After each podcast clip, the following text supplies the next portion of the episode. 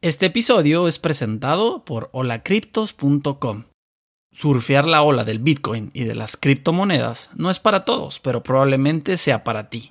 Holacriptos.com cuenta con asesores experimentados que te explican, sin tecnicismos, de forma sencilla y práctica, cómo está el show, qué oportunidades hay y cuáles riesgos existen. Holacriptos.com te ayuda a tomar mejores decisiones. Fíjate que es una muy buena pregunta. Ah, te voy a eh, compartir algo que eh, en casi ningún libro se menciona, ¿no? Nosotros estamos acostumbrados y la lógica de un emprendimiento es all in, ¿no? Toda, toda la carne, al con todo el proyecto que, que, exacto, o sea, con todo lo que vas con todo, ¿no? Pero eh, de alguna forma eso es este arriesgadísimo. O sea, es empezar a, poner la pistola en la cabeza y empezarle a jalar al gatillo. De, de, en algún momento, si te toca el primer tiro malo, te voy a decir, puede ser lo mejor que te puede pasar. Porque tu negocio quiebra en una etapa temprana, tu idea de negocio no evoluciona, simplemente ¿cuánto pierdes? Lo que habías destinado en el arranque. Pero si en el primer intento ese negocio empieza a crecer un poco, la lógica y, a como nos han enseñado a llevar los emprendimientos es a seguir con esa misma filosofía, all in, vamos con todo y a creer al 100% en tu negocio, en el proyecto que estés ejecutando. Y terminas arriesgando mucho más de lo que tu capacidad permite eh, poner en juego. Entonces, yo te puedo decir algo, no hay una sola idea de negocios, una sola, que te garantice el 100% resultado positivo. No hay una sola. Siempre hay un factor de riesgo.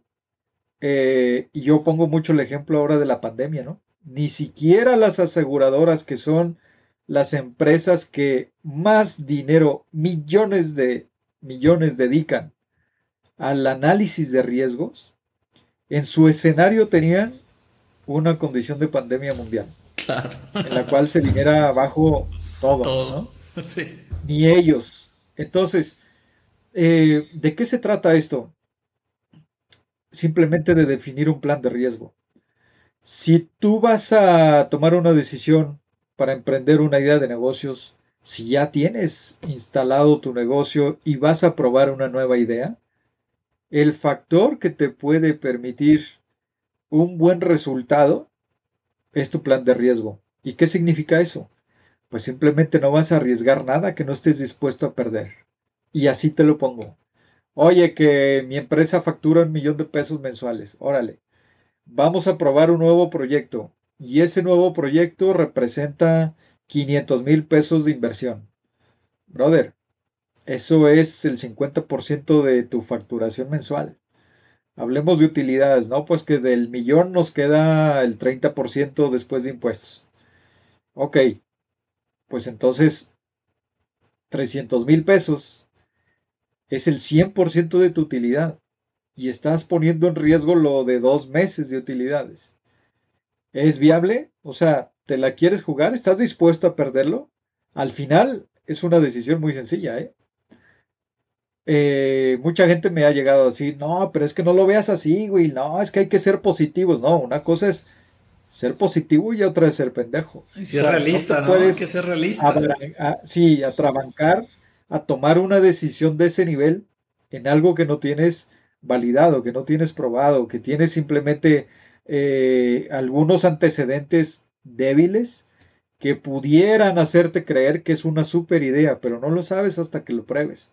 Entonces, si tu plan de riesgo define una posibilidad de perder, ¿sabes qué? Le quito 100 mil pesos a la empresa ahorita y no pasa absolutamente nada. La empresa va a seguir creciendo, no le afecto a las finanzas, eh, todo se queda sin problemas. Bueno, pues entonces 100 mil pesos mételos y ya sabes que si los pierdes no va a pasar nada. Pero si por alguna razón 100 mil pesos representan el 20% de tu nómina y si la pierdes te quedas volando con ese 20%, entonces estás tomando una mala decisión.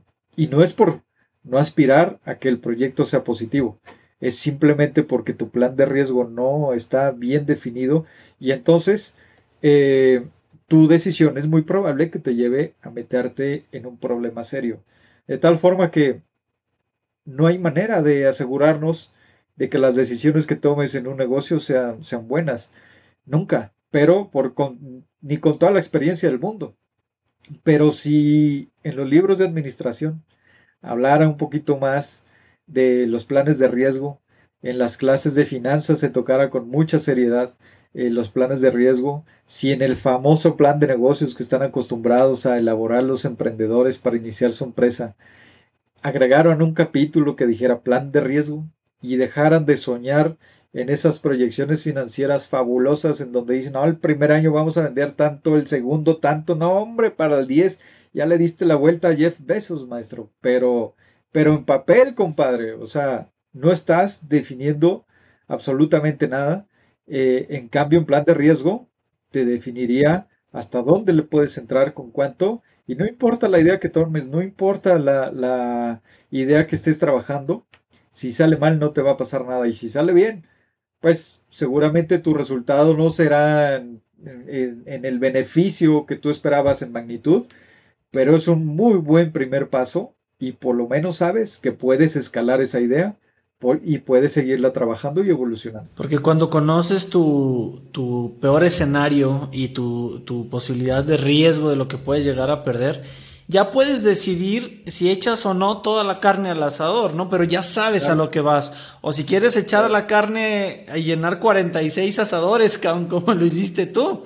Entonces, y no está mal, el problema es cuando no conoces eh, el peor escenario de hacer lo que estás haciendo, porque te comprometes en algo que te va a llevar a un lugar en el que probablemente nunca te imaginaste que pudiste estar, y justo de eso es de lo que quiero hablar contigo en este momento, Will. ¿Cuál fue el peor momento? ¿A qué te llevó esas malas decisiones? Porque ahorita tú y yo ya lo estamos platicando, cabrón, hasta nos reímos y jajaja, y, y sí, los aprendizajes, cabrón, y, y ahí tienes tus premios y tu libro, ahorita vamos a hablar un poquito de tu libro.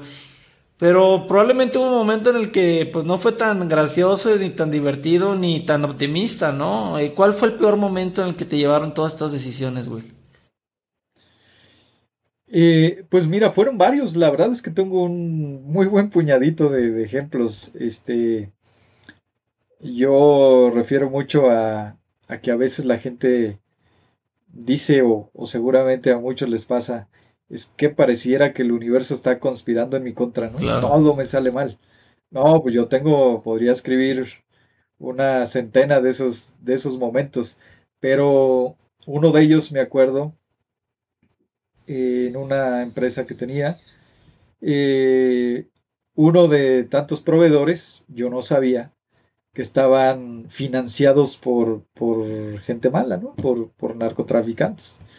Entonces, cuando yo eh, caí en condiciones de impago con ellos, ya no tenía flujo para pagarles, pues el, el, dueño, el director me dijo, pues ingeniero, yo ya hice lo que pude, ya te aguanté hasta donde pude, te estoy hablando que ni siquiera era mucho tiempo, eran tres meses nada más de deuda, pero eh, me dijo, ya no puedo hacer nada por ti, van a venir unas personas a cobrarte. Y dije, no, pues está bien, brother, o sea, no te estoy diciendo que no te pago, simplemente... Pues de dónde, quisiera, ¿qué hago? No, veo de dónde, ¿no? Ah, y pues en mi mente imaginé, van a venir unas personas a cobrarte, dije, pues abogados, se vendrá una demanda, digamos que ya no era algo que, me asustara, pues eh, pasaron algunos días, me llama mi papá de, la casa, pues entra llamada a mi teléfono desde la casa de mi papá y me dice, viejo, están aquí unas personas, tranquilo, estoy bien, habla con ellos y ponte de acuerdo. Y chinga, bueno, a ver, me pasa con una, una persona, dice, a ver, ingeniero, soy fulano tal y vengo en representación de, tal persona por un tema de un adeudo, ¿qué hacemos? ¿Vienes o te mandamos buscar?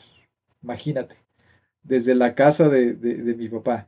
Entonces, el tono ya no, ya no era, ya no era de amigos, mucho menos de abogados, ¿no? Entonces, en ese momento me fui corriendo a la casa de mi papá, le di, no, no, en dos horas estoy ahí. llego y en la sala de, mi, de la casa de mi papá, 12 personas armadas rodeando a mi papá esperando a que yo llegara. Entonces, eh, pues imagínate, ese es un momento en el cual se te caen los pantalones hasta donde quieras, ¿no? El, la cuestión es que llega un momento en el cual tú ya no le das valor a lo que tienes, incluyendo la vida, tu propia vida. Pero cuando se vulnera la de terceros por tus decisiones, por tu cagadero, entonces ya la cosa cambia. Y en ese momento para mí fue, fue como un, una muy buena refrescada de que no, no solo era yo el alcance de lo que estaba jugando, sino la gente que me rodeaba. Y al final, eh, pues el primero con el que estaban tocando base era con mi papá y además, por supuesto, investigaron datos y todo, llegaron a la casa y pues imagínate, ¿no? Entonces fue, fue un momento crítico bastante, bastante fuerte y aunque se libró bien, pues por supuesto que fue de las grandes lecciones y de los momentos que nunca más quisiera volver a vivir. Estaba escuchando que, bueno, en una de las, las entrevistas en las que has participado, que pues terminaste viviendo pues prácticamente en la calle, ¿no? O sea, eh, a nivel levantar latas de atún. ¿Cómo fueron esos días, esas semanas, Will? Mira, eh, entre tantas cosas que iban pasando, y pues perdimos casa, todo, nos fuimos a vivir con mis suegros, yo ya estaba casado, y pues en algún momento eh, cuento la historia rápido. Estábamos en una plaza comercial, eh, llevamos a, los, a, enanos a comer este, nuggets, a, McDonald's, Y en el momento eh, de estar sentado en las sillas, de pronto empiezan detrás de mí unas personas a correr y unos policías detrás. Entonces cuando se empieza a hacer como mucho ruido, mi esposa voltea y lo primero que ve son los policías dirigiéndose hacia donde estábamos. Entonces, ella sabiendo las broncas que traía y todo, lo primero que imaginó, ya vienen a arrestar a este tipo. Eh, y, bueno, era, era proteger eh, a mis hijos, ¿no? Pues eran bebés, uno de ellos era de meses. Claro, no, no, no iban por mí, estaban persiguiendo a una persona que se había robado unas cosas de una tienda y salió corriendo, pero pues en la ruta quedamos ahí. Ese día en la tarde llegamos a casa, me dice mi esposa, quiero hablar contigo. Eh, dije, híjole, pues a ver, ¿de qué se trata? Dice, mira, no me preguntes en este momento si quiero seguir contigo o no, pero no te quiero cerca de mis hijos. Vete de la casa y resuelve lo que tengas que resolver. No te quiero cerca. Entonces, eh, pues me corrió a la casa, o sea, de mis suegros, ¿no? Básicamente. La verdad es que yo todavía en ese momento dije, ah, bueno, ok, está bien. Este, listo, no hay bronca. Pero yo no tenía, digamos, no es que no tuviera dónde llegar. Pude haberme ido a la casa de mis padres o haber pedido, este, eh, a alguien un espacio, pero, pero yo no, no, no, todavía no alcanzaba ese nivel de humildad y simplemente me fui a un cuchitril que pagaba, para que se imaginen, 500 pesos al, al mes Nada más que había el colchón y un colchón viejo que, que, había. Me bañaba con agua fría y todo. Y, y, pues mira, yo caí en ese momento en una depresión mental, ¿no? No, no esa depresión emocional clásica de no bañarte, este, no comer y estás allí como ratón arrinconado, ¿no? En realidad nunca tuve esa condición, pero sí una depresión mental en la cual prácticamente esa magia que yo tenía en el pasado de, flujo de ideas y de buscar oportunidades y todo, no se estaba dando. Eh, entonces, pues yo salía en la búsqueda de, algo y, un día caminando en la calle, pues vi a una persona levantando, un indigente levantando latas de aluminio. Dije, ah, claro, pues mira, por lo menos para comer, de aquí tengo y para pasajes y lo que sea. Me acuerdo bien que dediqué unas cuantas horas, varias horas a, juntar una, cantidad, según yo, dije, no, pues este me alcanza como para tres días. Al final me alcanzó para una torta y un refresco, me sobraron unos pesos y, y cuando me estaba comiendo esa, esa torta, la vergüenza ya no la pude contener y se me salían las lágrimas, ¿no? Comiendo la torta porque, eh, no por mí, porque en el fondo dije mis padres si me vieran, no merecen, este, no merecían eh, haberme tenido. Un egresado del TEC de Monterrey. De, de egresado del TEC de Monterrey a indigente callejero. Totalmente. Entonces, bueno, ese fue un momento fuerte para mí, digamos, lo viví yo solito, pero yo creo que fue el momento más revelador de la gravedad que yo estaba viviendo, de la situación que tenía y que necesitaba pedir ayuda, Manuel. O sea, mi orgullo, mi arrogancia, eh, no me había permitido eh, todavía pedir ayuda. Digamos, las ayudas que pedía era como cualquier persona cuando le están saliendo malas cosas, ¿qué, ¿qué, te piden? Te piden dinero, ¿no? Oh, es que se me atoró algo, es que necesito para esto, lo otro, pero te pago en X tiempo. Y normalmente pedimos dinero, pero no pedimos, oye, te puedo contar un problema, a ver qué se te ocurre, a ver cómo me puedes apoyar. Eh, eh, y va más allá del dinero, o sea, a veces eh, y por eso lo tengo incluso definido como el primer síntoma de quiebra en un, en un este, en una serie de siete síntomas de quiebra que tengo y utilizo para hacer un diagnóstico rápido de una empresa. El primero de ellos es cuando estás en la búsqueda urgente de, dinero, pero urgente en el sentido de préstamo, de dádiva, de, de casi casi fondo perdido, ¿no? Ah, ¿Por qué? Pues porque seguramente sí, tienes un montón de broncas, pero ese es el camino más fácil y el peor favor que te pueden hacer es prestártelo, es darte lo que pides. Y no es así. El, esa situación de, facilidad para pedir dinero debería ser más bien para pedir ayuda. Y como te digo, no en sentido de dinero, sino en sentido de eh, cómo me puedes ayudar, mira, tengo esta demanda, esta deuda, eh, no tengo trabajo, no tengo el otro, y eso puede cambiar por completo el panorama, incluso a los propios acreedores, decirles, mira, no tengo trabajo, no tengo dinero, no tengo casa, eh, sé que te debo, pero no veo manera, en vez de estar reprometiendo pagos y no importa, te pago el doble, pero aguántame y todo, esos son bolas de nieve que revientan durísimo, ¿no? Una avalancha completita que arrasan con un todo lo que hay enfrente. Fíjate que cuando, cuando pasamos por momentos difíciles de cualquier tipo, siento que lo que nos mantiene a flote es el ver esa luz de esperanza de que, de que vemos algún camino, una posibilidad de salir adelante. Muchas veces siento que eso es lo que nos mantiene a flote. Pero escuchando tu historia, Will, eh, siento que en tu caso y cuando pasan ese tipo de cosas, esa luz de esperanza no se ve tan clara o incluso yo probablemente no la vería tan clara.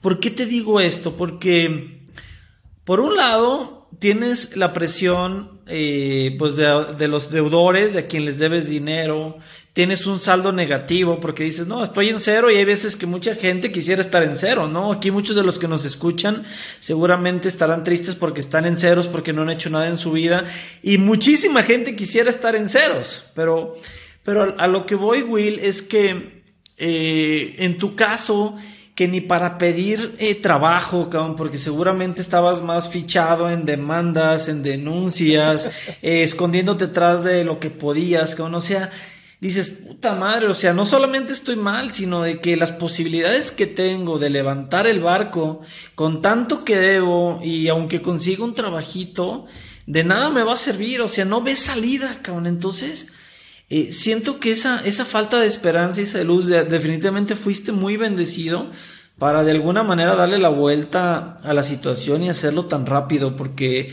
porque sí pintaba muy complicado, ¿no?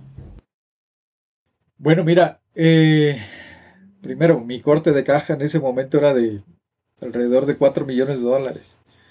Eh, y cuando tú dices haberlo hecho tan rápido, quiero decirle a tu, a tu audiencia que me tardé varios añitos, o sea, hasta el 2016 terminé de pagar mis deudas. Y no pagué 4 millones, pagué mucho más por intereses y demás, ¿no? Pero si algo sí tenía claro, por ejemplo, la presión familiar era muy fuerte y, y la lógica para todo el mundo era, pues pide un empleo, ¿no? En lo que ves que haces. Pero fíjate, claro, tenía una carrera, y un, buen título, eh, pero no era suficiente porque ni el mejor sueldo de un CEO en México en ese momento eh, me permitía abonar siquiera la mensualidad de, los intereses que yo debía. O sea, estaba completamente desbordado en ese sentido. Eh, lo que mencionas también es real. Eh, mi condición legal era muy complicada. Llegué a tener 88 demandas simultáneas al mismo tiempo. Eh, y eso, o sea, yo me la pasaba la mitad del tiempo a la semana en los juzgados. Defendiendo y respondiendo y, de todo. Entonces, claro, eran condiciones verdaderamente extremas para salir adelante. Y hay algo que eh, dentro de todo esto, que otro aprendizaje pude asimilar. Estamos muy acostumbrados a, a decir, bueno, si esto me sale mal, o si el panorama que está pintando ahorita en mi negocio es catastrófico, no pasa nada. Vuelvo a empezar de cero. Y ese, ese no pasa nada, vuelvo a empezar de cero, otra vez es una justificación pendeja, porque entonces estás diciendo que todo el tiempo que le has dedicado y todo lo bueno y malo que has vivido, lo estás desechando para comenzar desde cero. Y en realidad nunca comenzamos de cero. En mi caso estaba en términos económicos iniciando de menos 4 millones, no estaba iniciando de cero, de menos 4 millones, porque mientras estuviera vivo era dinero que yo debía. Y, me iban a presionar para, para este, pagarlo. Pero, ¿a qué me refiero que no empiezas de cero?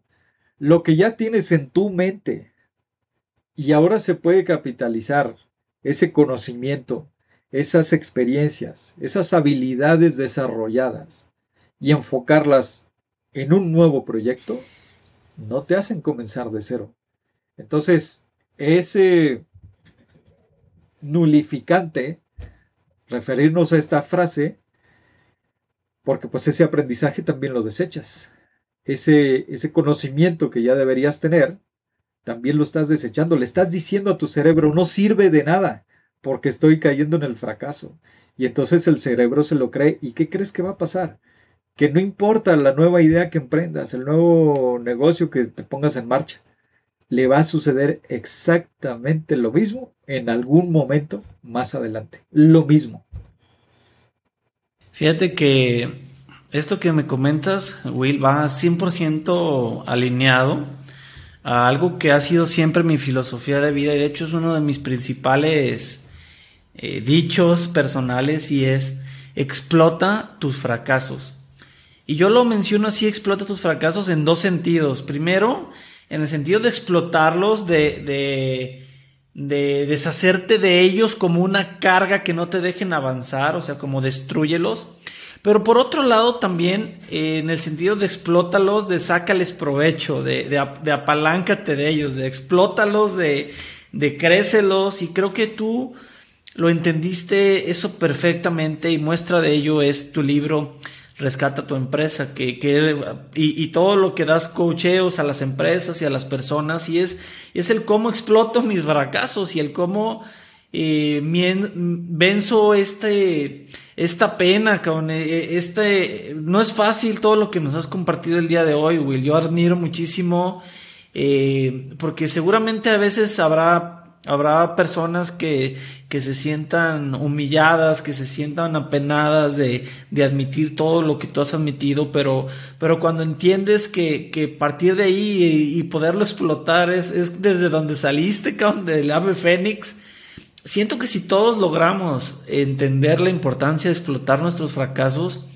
eh, pudiéramos no solamente salir de, de lo que no nos ha gustado y llegar a otro lado, sino también estar de alguna manera conformes con nuestras decisiones buenas o malas, ¿no? Sí, pues mira, yo creo que esto lo podríamos resumir en una palabra y se llama resiliencia. la capacidad de reponerte a un fracaso y continuar adelante eh, pues esa es la definición totalmente de resiliencia. Es otra de las clases que deberían incluir en las materias de todas las licenciaturas, incluso en la primaria, en la, secundaria.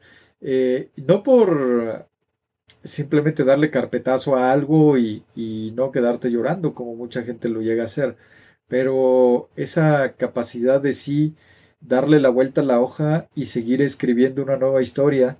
Eh, con información del pasado, seguramente te va a llevar a otra cosa, otro término que yo trabajo mucho y se llama evolución.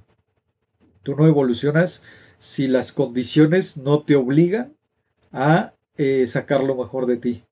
Entonces, eh, por eso es que dicen que los negocios siempre se fortalecen en los momentos de crisis y las personas también. El problema es que en los negocios se ve como más fácil porque se toman como un ente que existe eh, medio alejado de los seres humanos cuando está dirigido y conformado por seres humanos.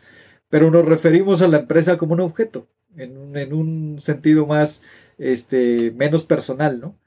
Y, en el caso de una persona, no importa lo que haya vivido, mira, yo te puedo decir un ejemplo muy sencillo si muere tu mamá, tu papá, una persona muy, muy querida, eh, eh, con un gran, este, una relación sentimental muy fuerte, pues seguro que vas a llorar, seguro que te va a entristecer, seguro que te vas a sentir mal un ratito. Pero yo no conozco una persona que haya muerto por consecuencia de, de un acto de este tipo, ¿no?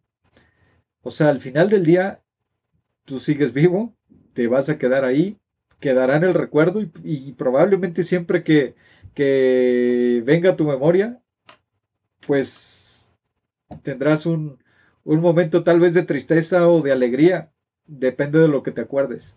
Pero tú seguirás, seguirás, seguirás, seguirás adelante siempre. Entonces, la cuestión aquí, yo creo que a lo que le tenemos que perder el miedo es a fracasar.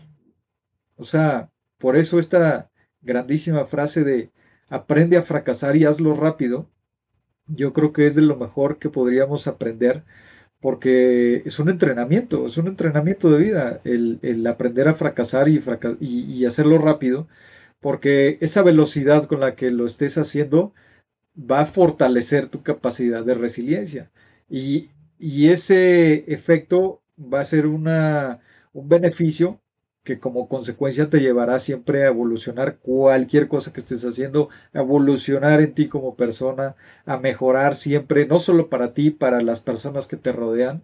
Entonces, el, pues el, eh, yo creo que el fracaso eh, se ve mal, se califica mal, nadie, nadie queremos hablar de él, pero es tan benéfico que se le está dando poca atención, incluso ya está hay corrientes interesantes, ¿no? El Instituto del Fracaso, hay una, una franquicia en México que se llama Fuck Up Nights, que son puras charlas así cortititas de gente que, que, cuenta su fracaso de vida y, y que de alguna forma eh, pues es como un parteaguas en sus vidas y cómo de ahí se repusieron y pasaron a, a otra cosa, pero pues yo creo que hay que dejar de ver al fracaso como la cruz que nadie queremos tener. Y en ese sentido, ¿qué le dirías tú a las personas que, eh, que por alguna u otra razón no han podido decidir en arrancar algún negocio que tienen en mente, que lo han estado postergando? ¿Cuál sería tu, el aprendizaje o el tip que tú les darías de cuándo sí o cuándo no? ¿Qué, qué, cómo les ayudas, Will, con todo tu aprendizaje? Pues está, fíjate que está muy sencillo porque si no te avergüenzas de tus primeros pasos, saliste a destiempo. Lo pensaste demasiado.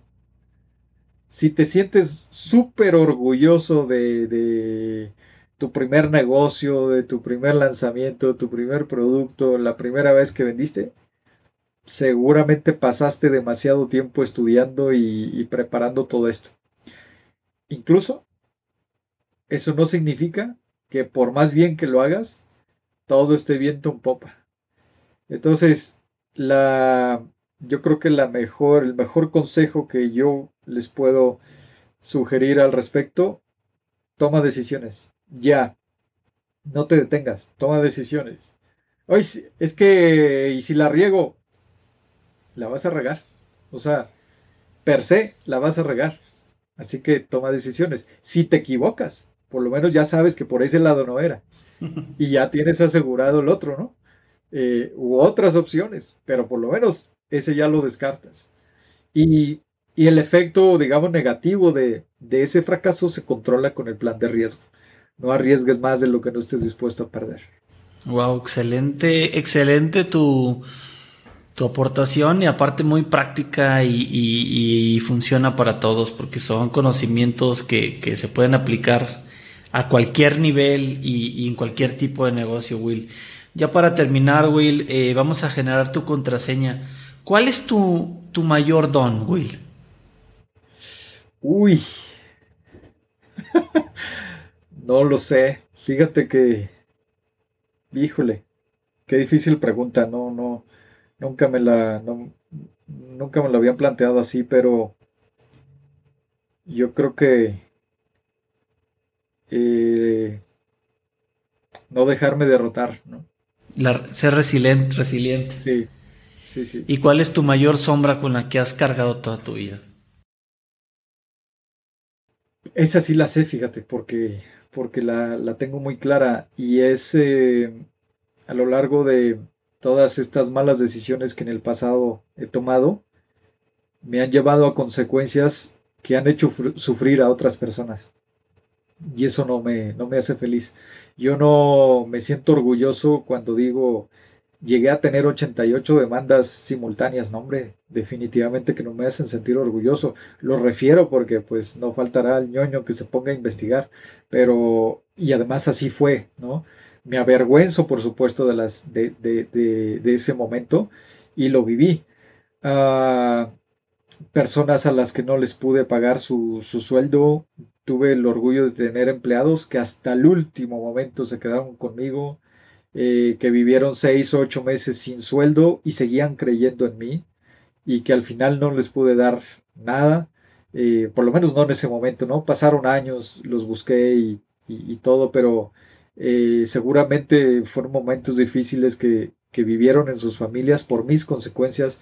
Ya no te digo el sufrimiento de mis padres, de mi hermano, de mi esposa, de mis hijos, de mis suegros, mucha gente que se involucró eh, en mi vida para ayudarme y que ellos mismos en algún momento veían, ni siquiera tenían la claridad del nivel de broncas que yo traía, pero sí tenían claro que no tenían forma de ayudarme. Entonces, eh, yo creo que todo, todo eso es, es mi sombra, definitivamente, si es algo que no, no me haga sentir feliz. Pues definitivamente, Will, que la contraseña del día de hoy es el saber que todos en este mundo eh, jugamos un papel y muchas veces no sabemos eh, o no entendemos cuál es ese papel que venimos a jugar. Y las personas que de alguna u otra manera parecieran haberse visto afectados por, por, por compartir contigo esos momentos incómodos, terminaron siendo personas muy afortunados, Will, por, por toda esta resiliencia que pueden aprender de ti para llevar a sus propias vidas al nivel que cada quien desea, porque cada quien es responsable de sus propias acciones, cada quien es, es consecuencia de sus decisiones y toda esta resiliencia, no que dices, sino que demuestras, será definitivamente el punto de lanza y de partida para que todas esas personas cercanas a ti logren todo lo que ellos decidan y, será, y serás parte clave en ese éxito que ellos lograrán. Muchas gracias, Will, por estar en Contraseña Podcast. Muchas, muchas gracias a ti y, espero en verdad que mi experiencia aquí compartida les ayude un poquito a tomar esas decisiones. No, no te puedo decir a tomar mejores decisiones porque es contraponer justo el principio que acabo de, plantear, ¿no? Pero simplemente a tomar decisiones, a pasar a la acción, a no quedarse estáticos y, a moverse, ¿no? Recordemos que para mantener el equilibrio eh, andando en bicicleta, lo primero que hay que hacer es no dejar de pedalear.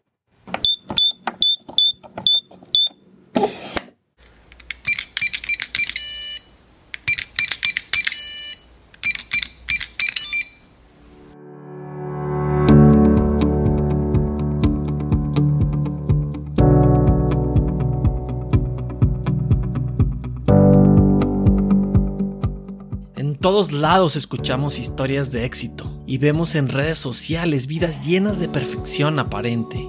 Y luego viene esa graciosa comparación contra nuestra realidad y contra nuestras peores deficiencias. Se amplifican las imperfecciones, se incrementa la inseguridad y se genera parálisis. Contraseña Podcast nos presenta la parte humana de nuestros invitados. Lo no tan presumible, sus malas decisiones, sus caídas, su cruda realidad. El mundo requiere menos perfección, más empatía, más vulnerabilidad.